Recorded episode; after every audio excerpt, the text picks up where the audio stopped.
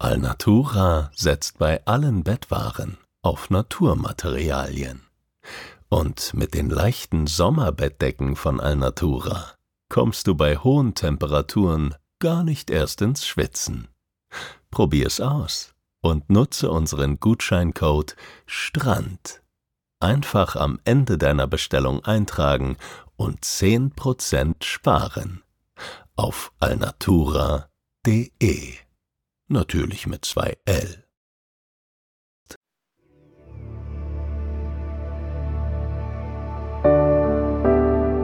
Schlaf gut. Träum was Schönes. Das waren die Worte meines Vaters. Auch er hatte seine Mühe mit dem Einschlafen.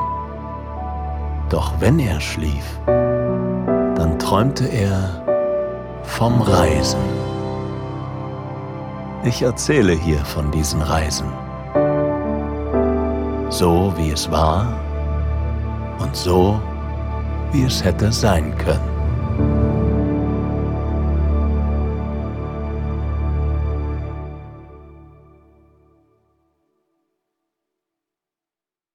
Da ist wieder dieses Gefühl, diese Sehnsucht nach einer Auszeit, dieses Kribbeln, das bis in die Haarspitzen reicht, dieses Flüstern, das von überall her an mein Ohr dringt.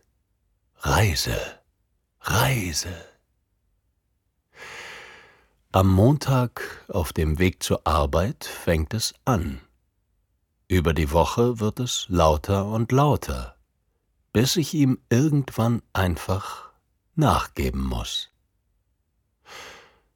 Warum es gerade jetzt kommt, ist nicht schwer zu erraten.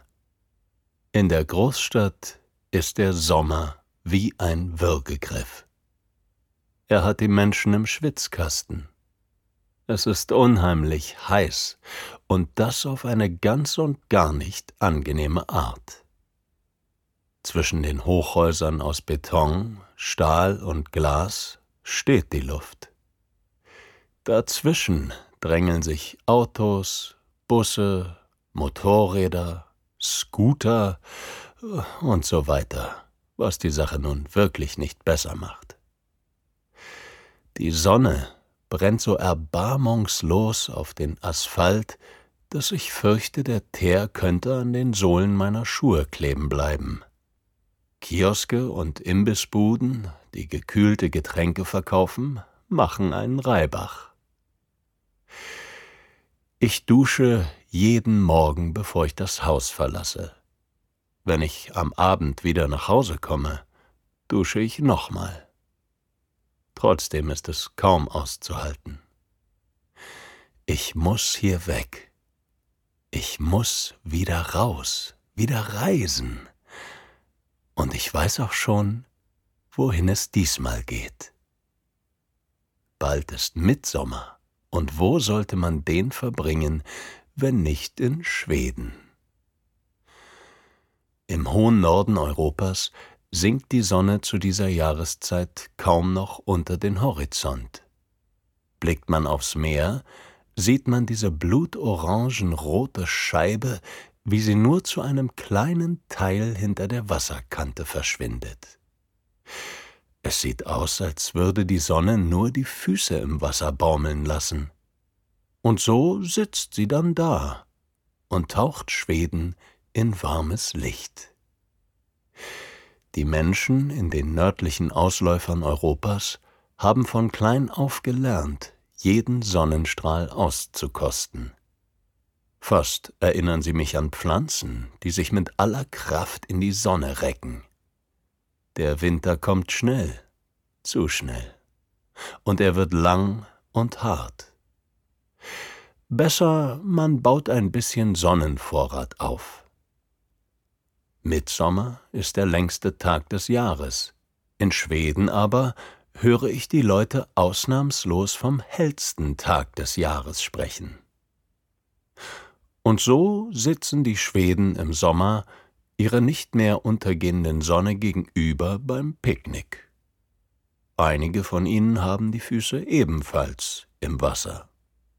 Zwischen Sonne und Menschen schießen Spiegelneuronen hin und her und lassen den gesamten Kosmos unbeschwert sein. Sonnenuntergang und Sonnenaufgang gehen ineinander über. Aus dem Picknick zum Abendbrot wird ein Frühstück. So lässt es sich leben. Ich weiß das alles von früheren Reisen, langen, ausgedehnten Wandertrips mit dem Wurfzelt auf dem Rücken, die mich teilweise monatelang in Schweden haben abtauchen lassen. So viel Zeit habe ich dieses Mal nicht zur Verfügung, aber das macht nichts. Der Flug ist schnell gebucht und das Ziel ist klar. Stockholm. Schwedens Hauptstadt ist ganz anders als der Moloch, den ich früh am Freitagmorgen hinter oder besser unter mir lasse. Ich blicke kurz zurück. Meine Reise hat endlich begonnen, und das stimmt mich schon ein wenig versöhnlicher. Wir sehen uns noch früh genug wieder, mein Freund, flüstere ich meiner Heimatstadt zu, ganz leise, damit mich keiner hört und niemand mich für einen Verrückten hält. Auf den ersten Blick mag es merkwürdig erscheinen, dem Sommer in der Großstadt zu entfliehen, indem ich eine Reise in eine andere europäische Metropole antrete. Aber in Stockholm weht ein anderer Wind, im wahrsten Sinne des Wortes. Fast ein Drittel der gesamten Fläche Stockholms ist von Wasser bedeckt. Die schwimmende Stadt erstreckt sich über 14 kleinere und größere Ostseeinseln. Mehr als 50 Brücken sorgen dafür, dass Bezirke, Viertel und Kieze untereinander verbunden sind. Trotzdem gibt es beinahe so viele Boote wie Autos in der Stadt. Die vielen Brücken und das viele Wasser haben Stockholm den Beinamen Venedig des Nordens eingebracht. Ich finde allerdings nicht, dass Schwedens Hauptstadt einen solchen Vergleich nötig hat. Die Pfahlinsel, das ist die eigentliche Bedeutung des Namens Stockholm, hat für sich allein mehr als genug zu bieten. Ich feiere Mitsommer in Stockholm, weil Skansen in Stockholm ist. Skansen ist das älteste Freilichtmuseum der Welt. Oder zumindest zweitälteste. Ich stoße auf widersprüchliche Informationen. Eröffnet wurde es 1891 und seitdem steht auf dem 300.000 Quadratmeter großen Areal die Zeit still. Ganz Schweden in seiner urtümlichen, vorindustriellen Schönheit ist hier in einem Mikrokosmos erlebbar. Das harmoniert wiederum ganz ausgezeichnet mit meinen Zeitreserven. Natürlich ist auch das beste Freilichtmuseum kein Ersatz für die Realität. So viel habe ich bei meinen Reisen gelernt. Aber Skansen kann mit Fug und Recht behaupten, zum Besten zu gehören, was Schweden zu bieten hat, und Mitsommer ist sicherlich die beste Zeit, Skansen zu besuchen. Zu meinem Glück hat sich momentan auch noch ein Hochdruckgebiet über Schweden festgesetzt. Die Gutwetterfront heißt doch tatsächlich Gustav. Ist das zu glauben?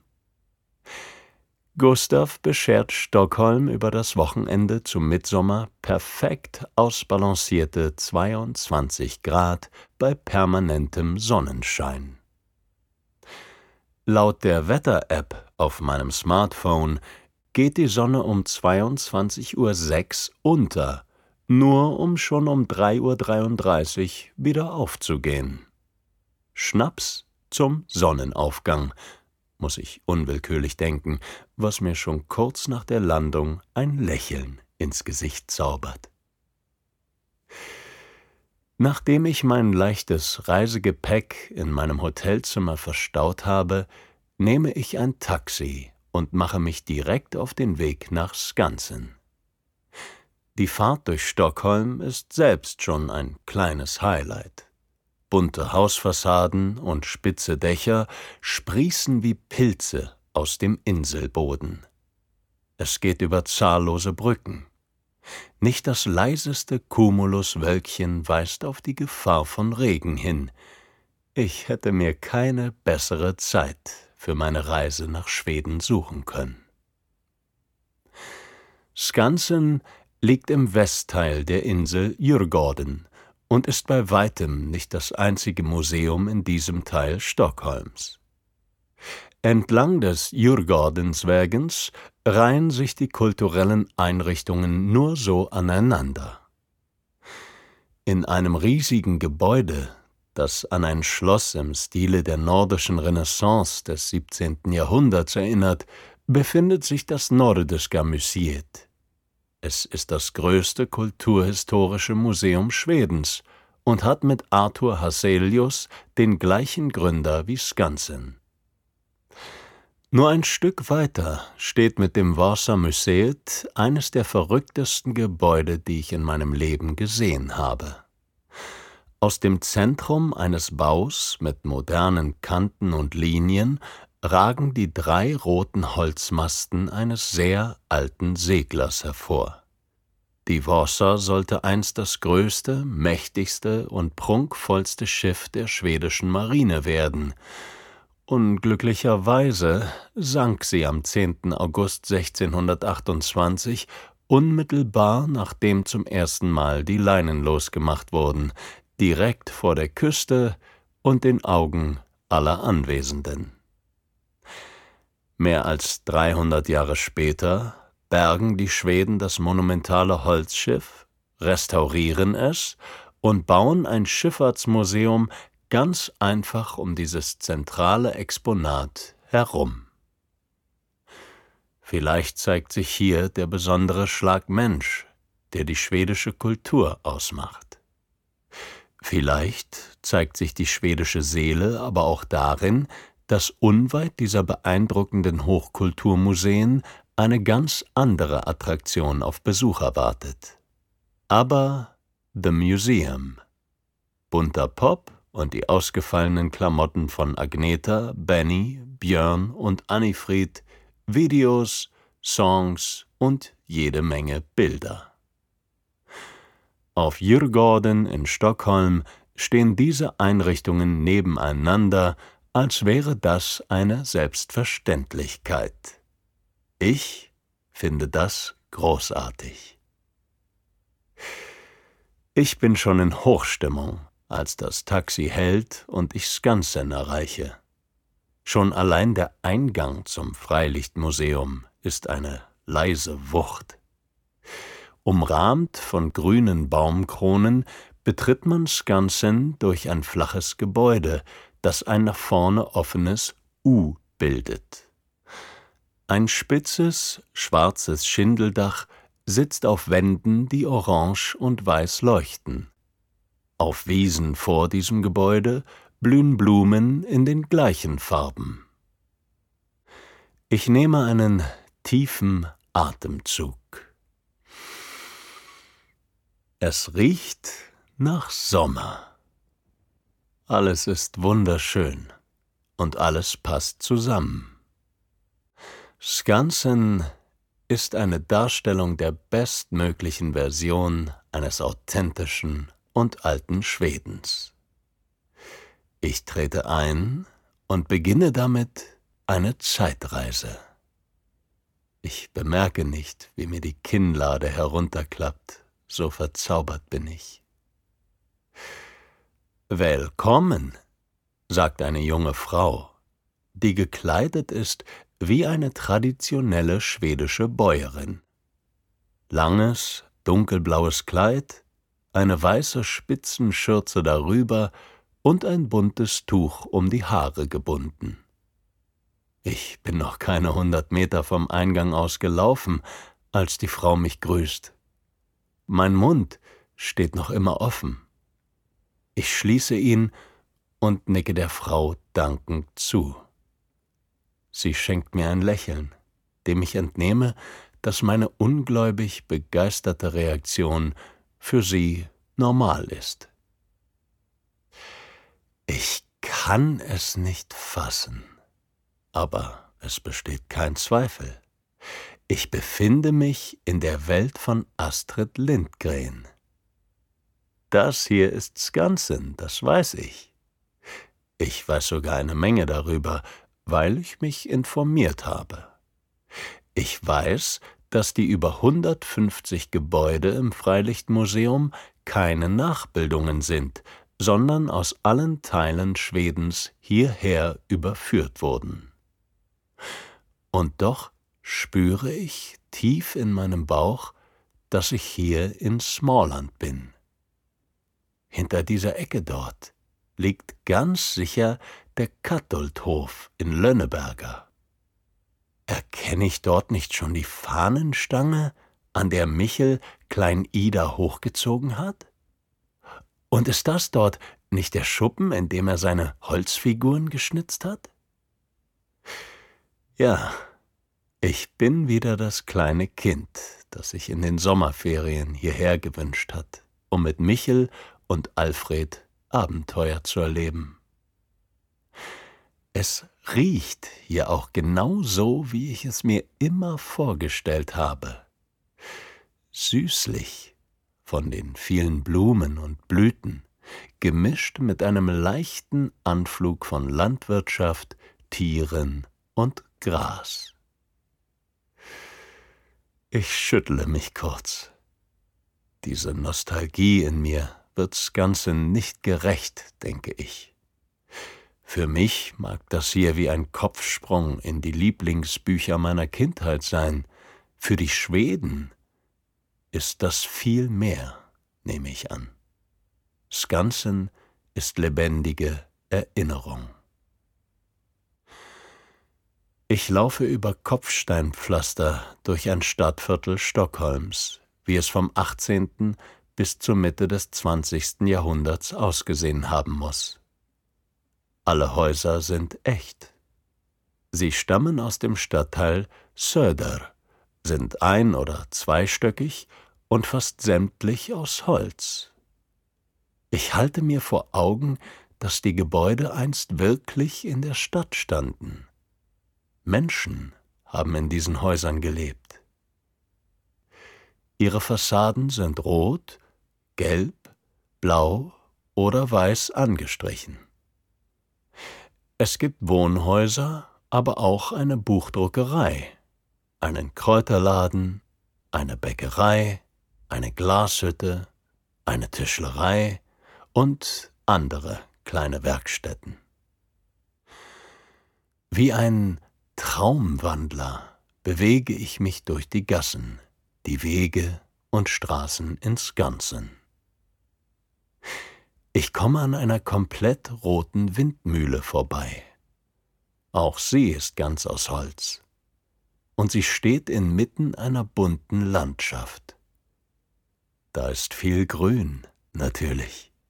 Bäume, Büsche, saftige Wiesen, aber auch eine Vielzahl anderer Farben.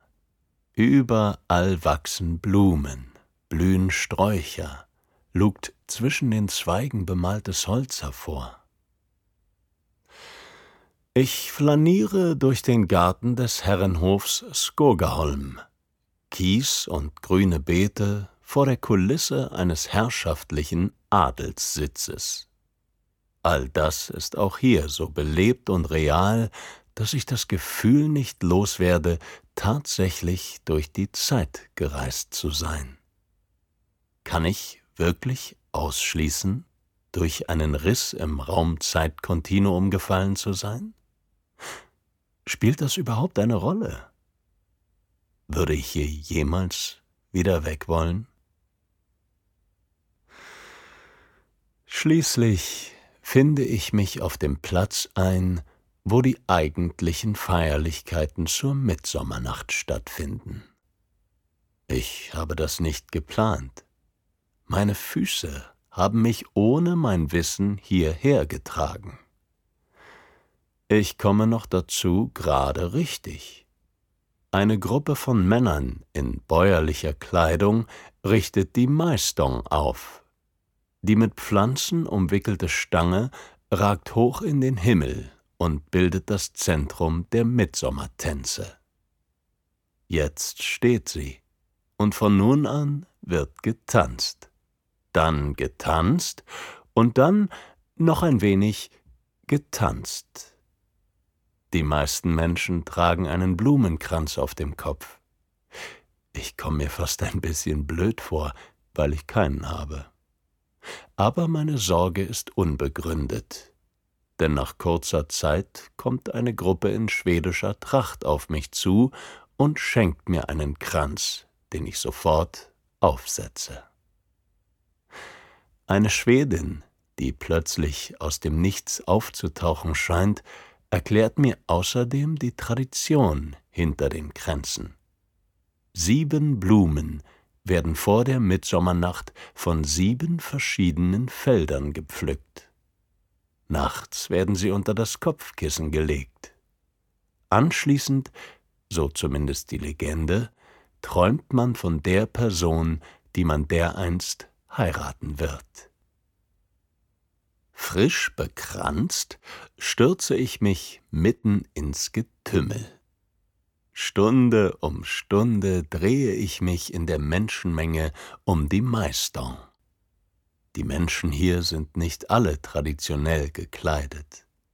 Die Anzahl der Besucher in kurzen Hosen und geschmackvollen Sommerkleidern übersteigt die der verkleideten Bauern und Bäuerinnen um ein weites.